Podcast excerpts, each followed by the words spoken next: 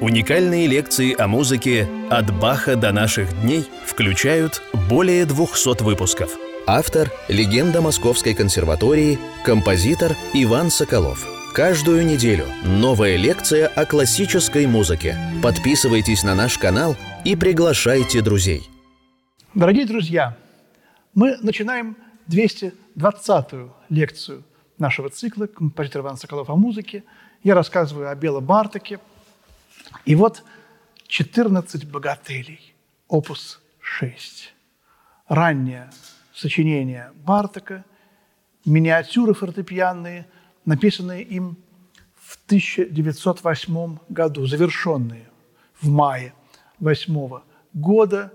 Почему 14? Баховское число 14? Не знаю. Не 24, не 12, и не, не 20, как потом мимолетности будут у Прокофьева. Опус 6. И вот если самые ранние вещи, как рапсодия опус 1, еще проникнуты таким, ну, почти, почти поздним таким листовским колоритом, может быть, там Рихард Штраус немножко, то здесь абсолютно новый стиль. И главное, каждая вещь в новом стиле. Все как бы в своем духе. И когда Барток, молодой, 27-летний, пришел к Ферруччи Бузони, который невероятно пользовался популярностью и авторитетом в музыкальном мире, попросил его эти вещи как-то издать или популяризировать, Бузони сказал, написал где-то, наконец-то в музыке современной появилось что-то новое. Вот такая фраза.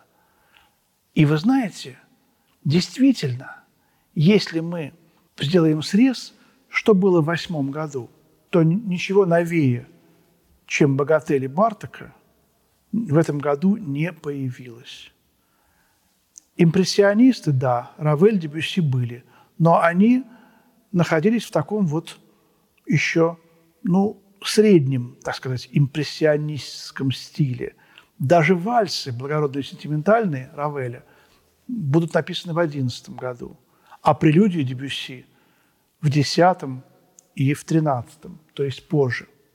Прокофьев в восьмом году только-только начинает писать свои этюды, наваждения, по-моему, кажется, восьмого года как раз, знаменитый опус 4 – Стравинский пишет «Жар-птицу», правда. Тот Стравинский, который родился всего на год позже Бартака, но он не, не учился композиции в, в консерватории. Он заканчивал юридический факультет Петербургского университета.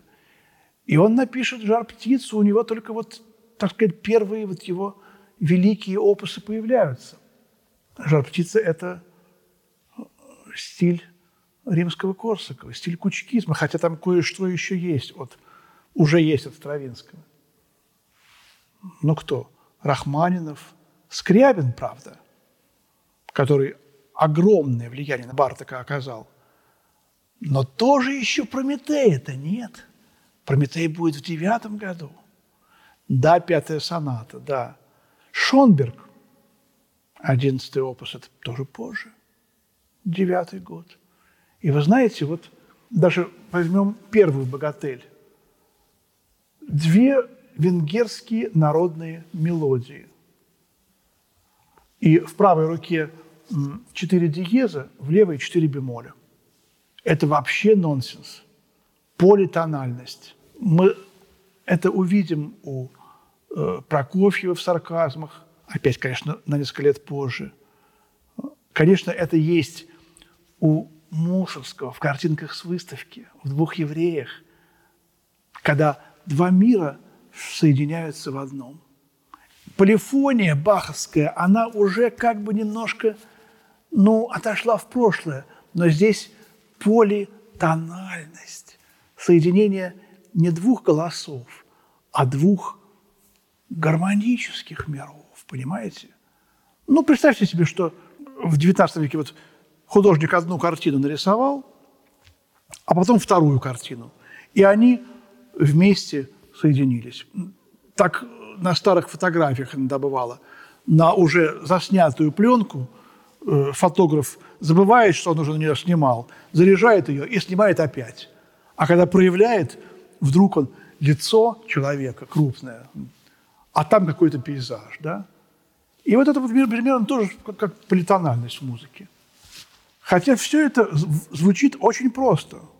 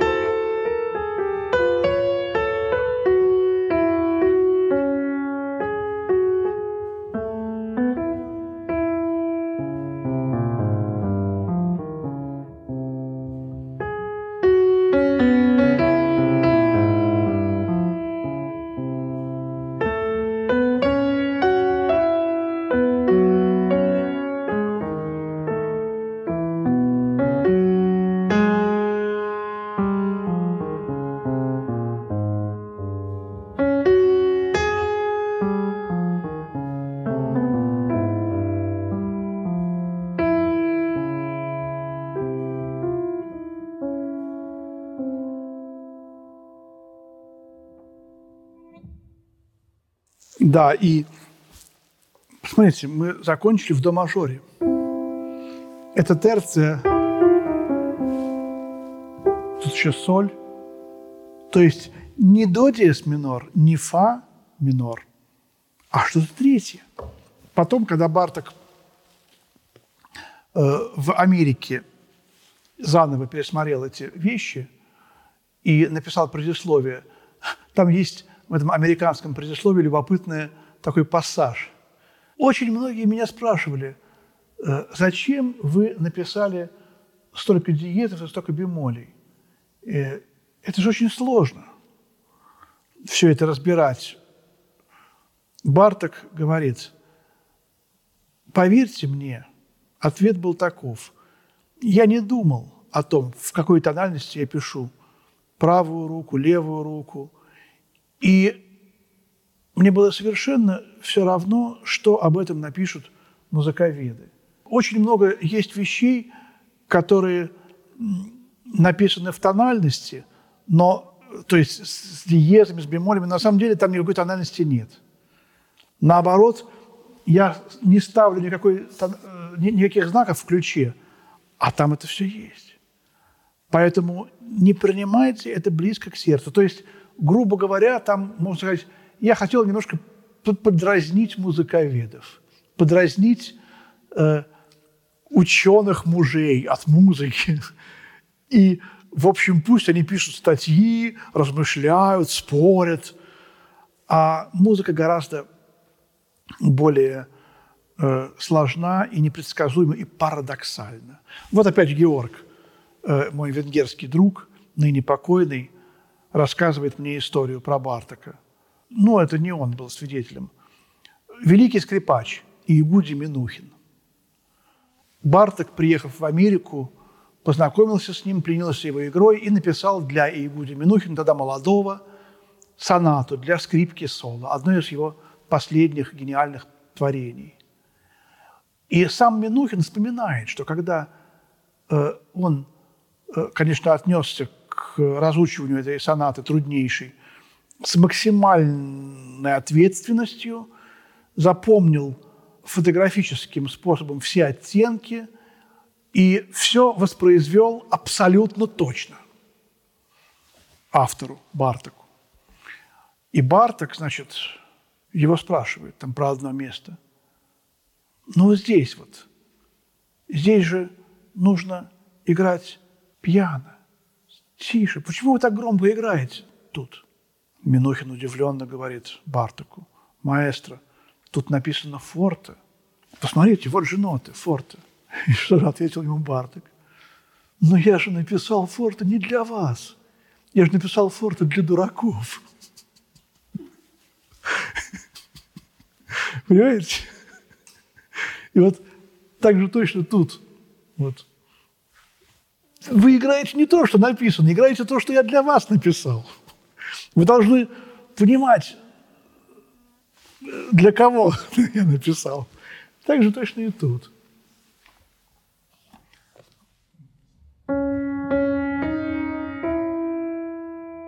Вот это три ноты всего, да, и первая нота повторяется два раза.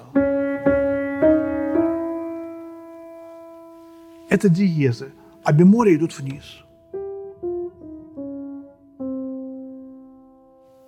Вот. И первая мелодия меццо форте, вторая пианиссима.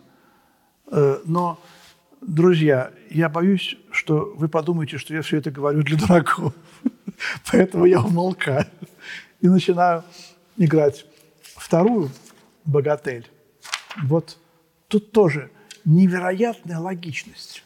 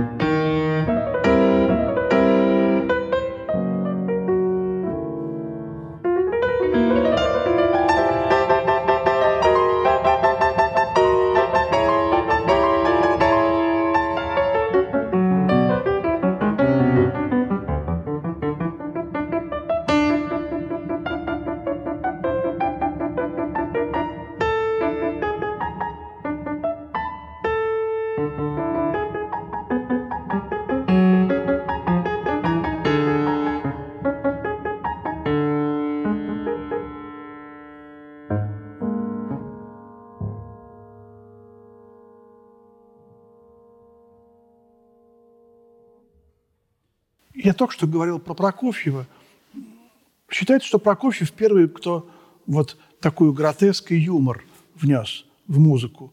Не хватало этого ни у Скрябина, ни у Рихарда Штрауса.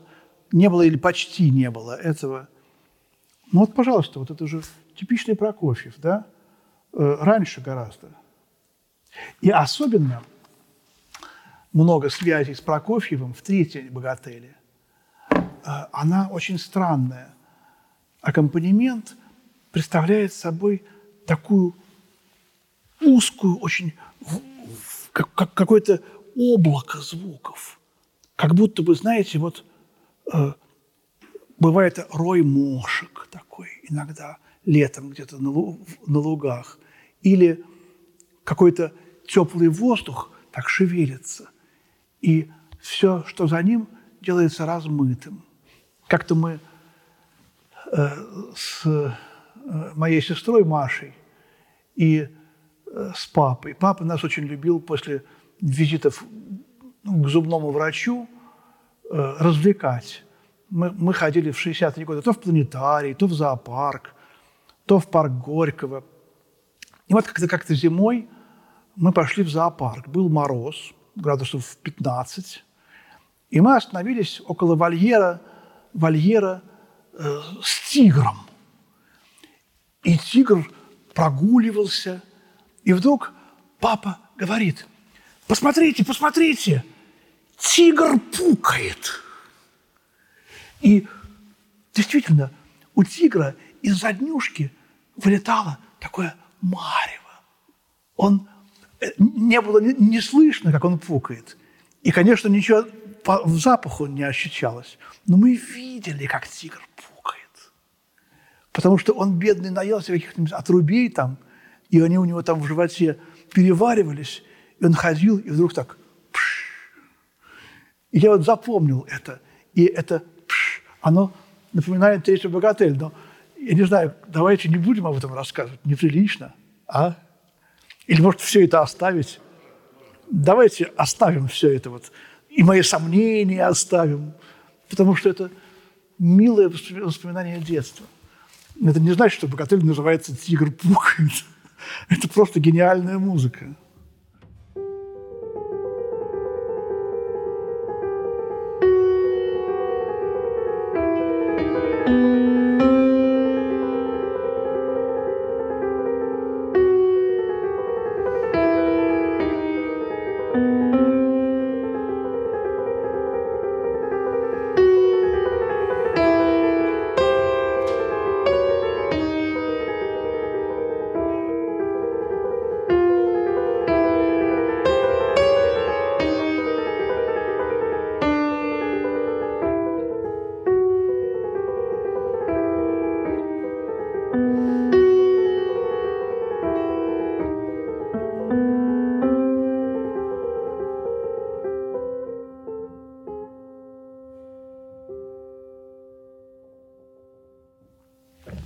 Вот эта музыка повлияла и на Прокофьева, и на Дебюсси.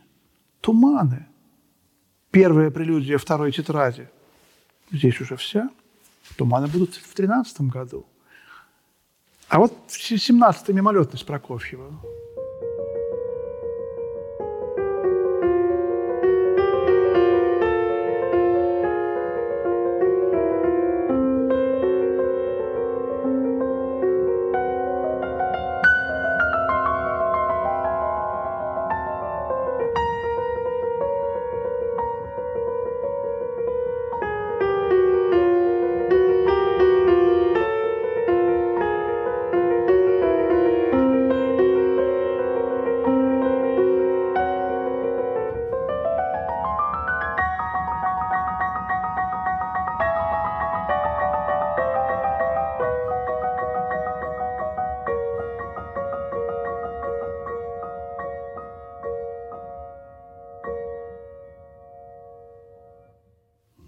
15 год. А вот э, начало шестого античного эпиграфа Клода Дебюсси, тоже 15 примерно года, для флейты и фортепиано. Не помню точное название, э, но что-то такое типа «Дождь на э, старом египетском кладбище».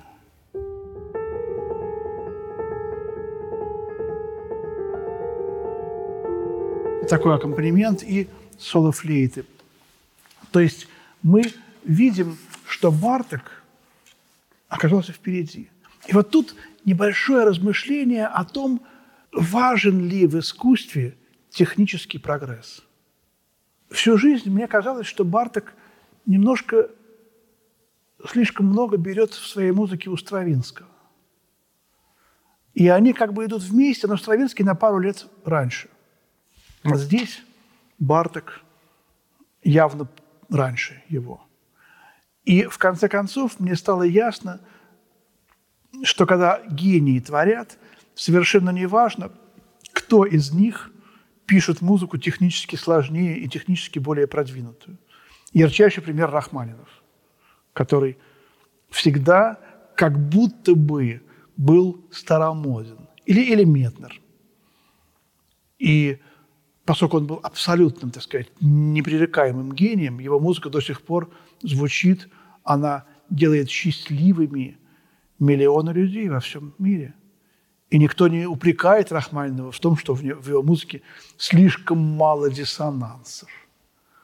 И она слишком мало сделала каких-то гармонических, там, тембральных открытий. Суть музыки в другом. А в чем? Суть гениальности Рахманинова. Послушайте наши лекции. Я там ничего абсолютно не об этом не говорю, потому что не могу сказать. Так же и тут. Четвертое, следующая богатель. Венгерская народная песня. Ее мог написать кто угодно. Лист, Брамс. В сущности, конечно, никто, кроме Бартака, ее не мог написать.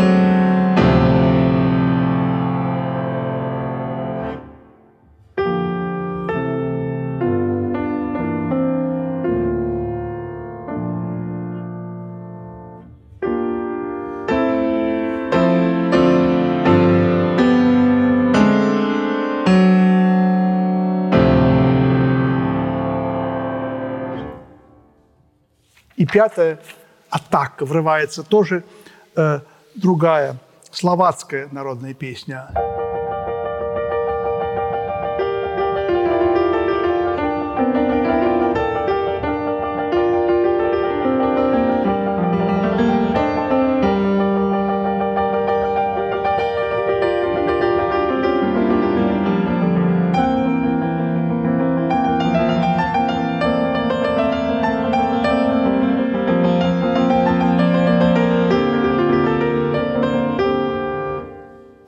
Играть всю, не хочу играть не те ноты. Э, шестая богатель – плач. У Бартика есть целый цикл, называется «Плачи». Ну, известно, что и в русской народной музыке, в русских народных песнях, в, жизни э, человека русского, крестьянина, плачет. Когда человек умирает, э, на могиле у гроба плачут. И вот здесь тоже такой, может быть, венгерский плач –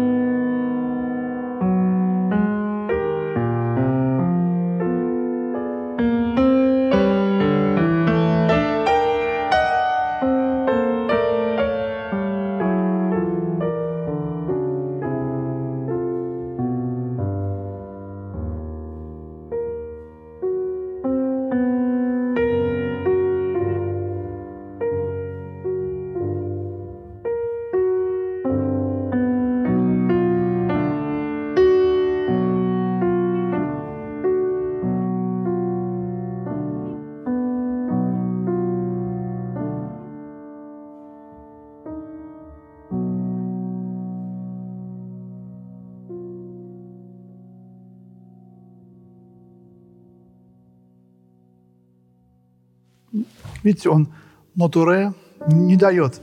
Она как бы слишком тихая, чтобы быть услышанной. Но мы ее понимаем. И вот опять юмор. У Бартака есть э, такая пьеска, называется «Немного на веселье».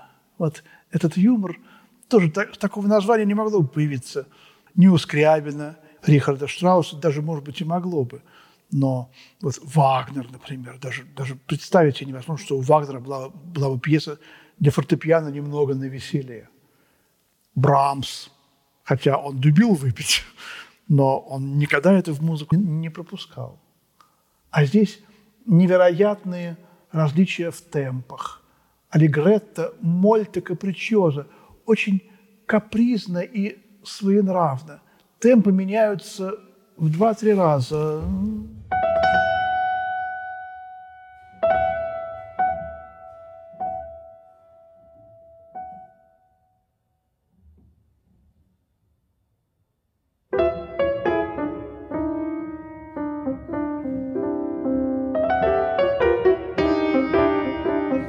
аккомпанемент, какая немножко шатающаяся такая музыка. А начало – это просто вот изображение средствами фортепиано человеческого голоса.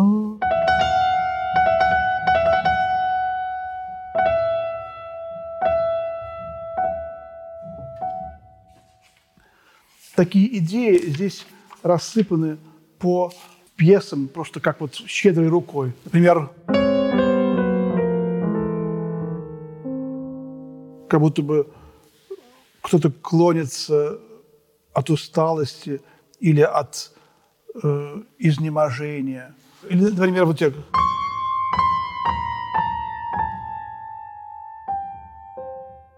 Музыка как будто бы занимает только что покинутую клавишу и восьмая богатель. Девятая богатель. Просто как будто бы Стравинский изучал эти пьесы и тут же кидался писать свой балет «Весна священная». Это написано до жар птицы, друзья.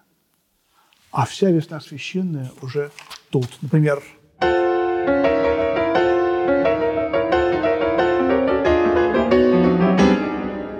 вот это. Или вот это вот э, продолжение десятой богатыри. Вот эти вот две квинты, это же Петрушка. Вот. Не э, явилась ли десятая богатель старшим братом Петрушки, да? А дальше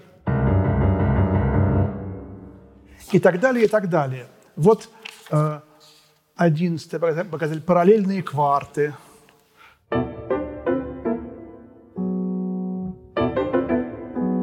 И невероятная капричиозность темпов. А вот аппликатурный такой изыск. Видите, фаршлаг. И третий палец соскальзывает. Вот. Помните пятая соната Прокофьева? Пятый пальчик сползает с диез ноля, как будто мышка пробежала по роялю и хвостиком смахнула э, что-то такое там с рояля. Вот. А здесь наоборот. А вот алиаторика вообще он пишет ноту ля и пишет, что сколько-то раз неизвестно, но не обязательно столько, столько написано. Повторять эту ноту, она должна постоянно быть быстрее и быстрее.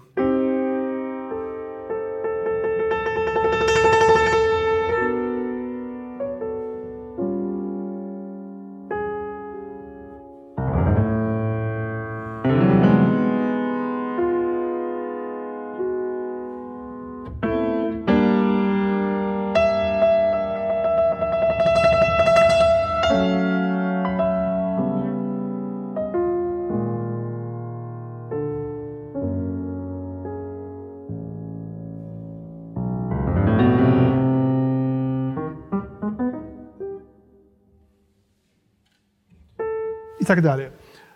Бездна идей. Или, например, как будто другой инструмент играет. Вот, смотрите.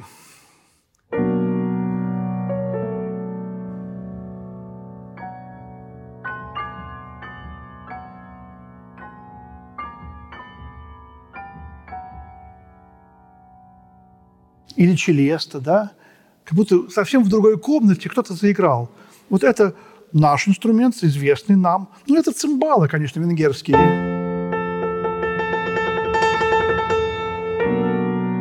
А это нормальные рояли. И вдруг вот такая странная. Предпоследняя, тринадцатая богатель, имеет название «Она умерла». Кто такая она? Она – это возлюбленная Бартака, Штефи Гайер. Он любил эту потрясающую швейцарскую скрипачку, она его любила тоже, но э, условием для их э, союза она поставила принятие Бартаком католической веры. Штефи Гайер. Он оказался не, не готов к этому решению, и она отказала ему. Она была девушка, во-первых, очень талантливая, во-вторых, очень красивая. Он уже в момент их разрыва написал две части скрипичного концерта, который посвящался ей. И, и когда выяснилось, что она не может стать его женой, он принес ей эти две части и сказал, что они останутся без продолжения, без завершения. И расстался с ней. Так получилось, что он умер в 1945 году в Америке. Штефи Гайер прожила дольше. И когда он умер уже всемирно известным композитором, э, ей было уже тоже около 60 лет. Спустя какое-то время окончилась война, люди начали заниматься мирным строительством, мирными э, культурными событиями. И она сообщила, что у нее находится манускрипт скрипичного концерта Бартака. Две части. Был концерт Бартака второй, все думали, что он единственный. А оказалось, что как раз-таки, что он второй, а первый у Штефи. Она рассказала эту историю.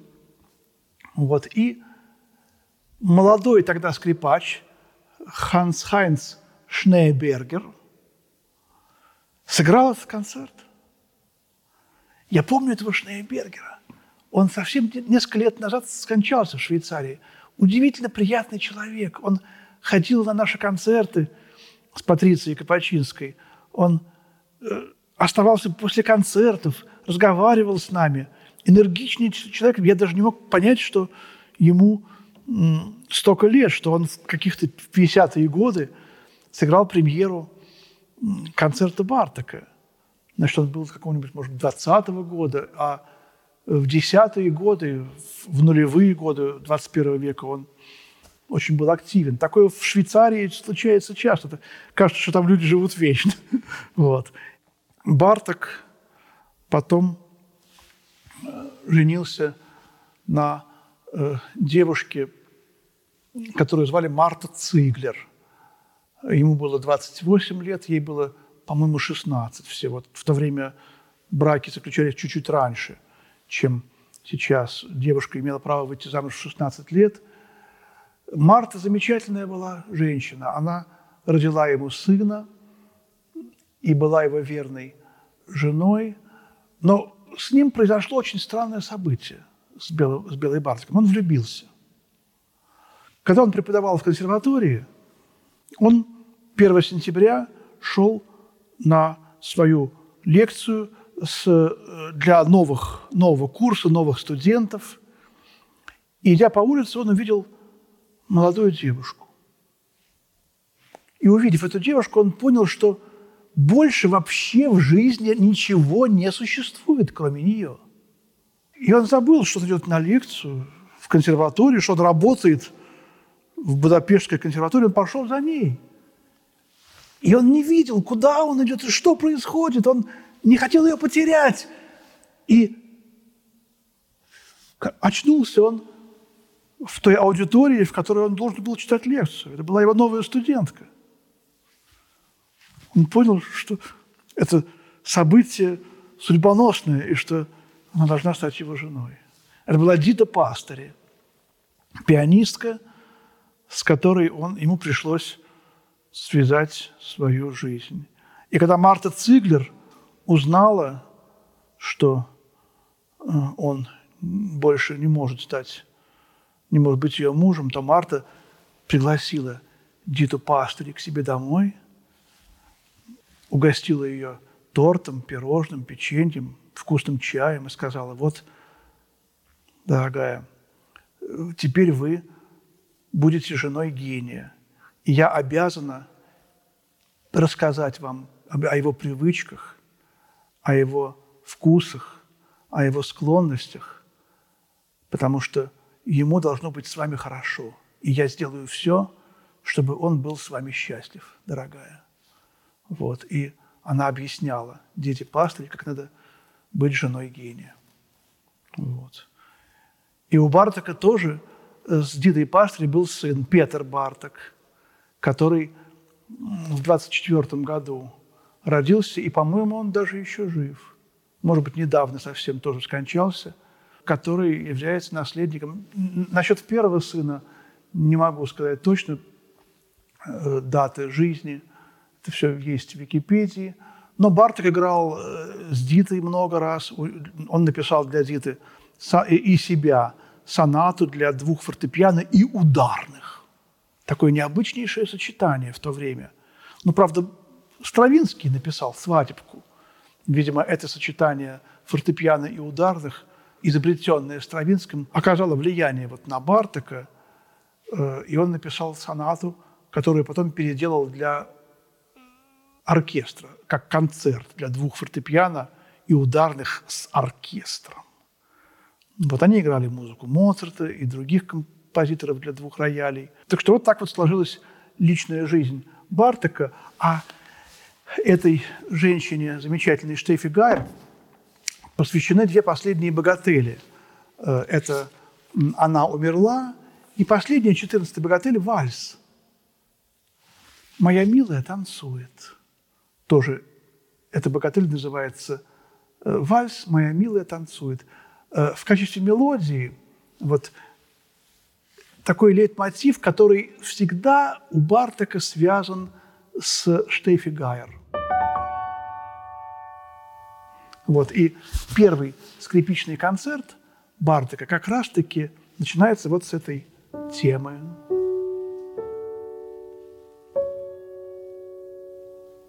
Светлый божественный ре-мажорный аккорд с септимой, который делает напряженный, болезненный, как была, в общем-то, напряжена и болезненна душа гениального композитора Бартака. Она, она умерла.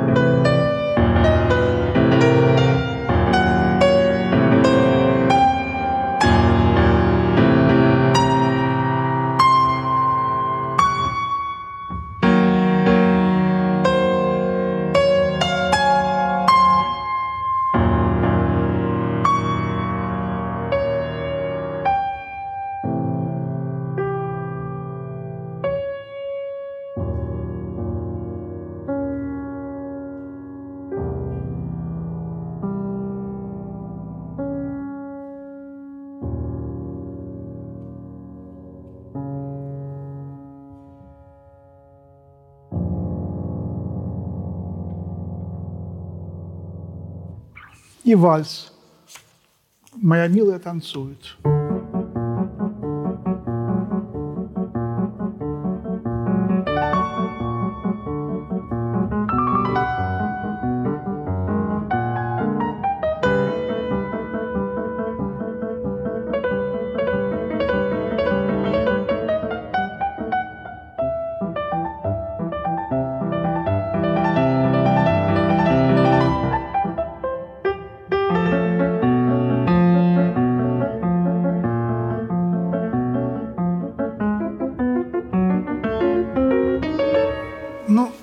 Сожалению, должен прервать.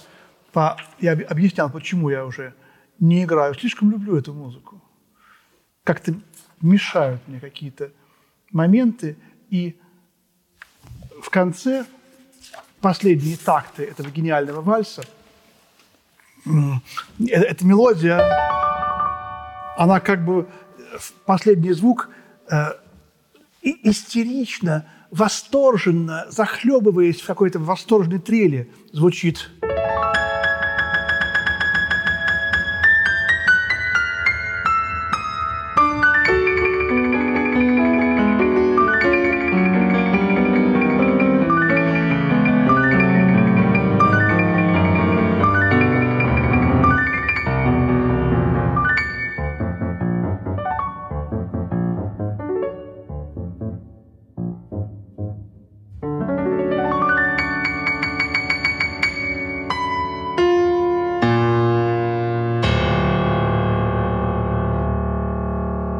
Вот это «ре» напоминает мне окончание последней 24-й прелюдии Шопена.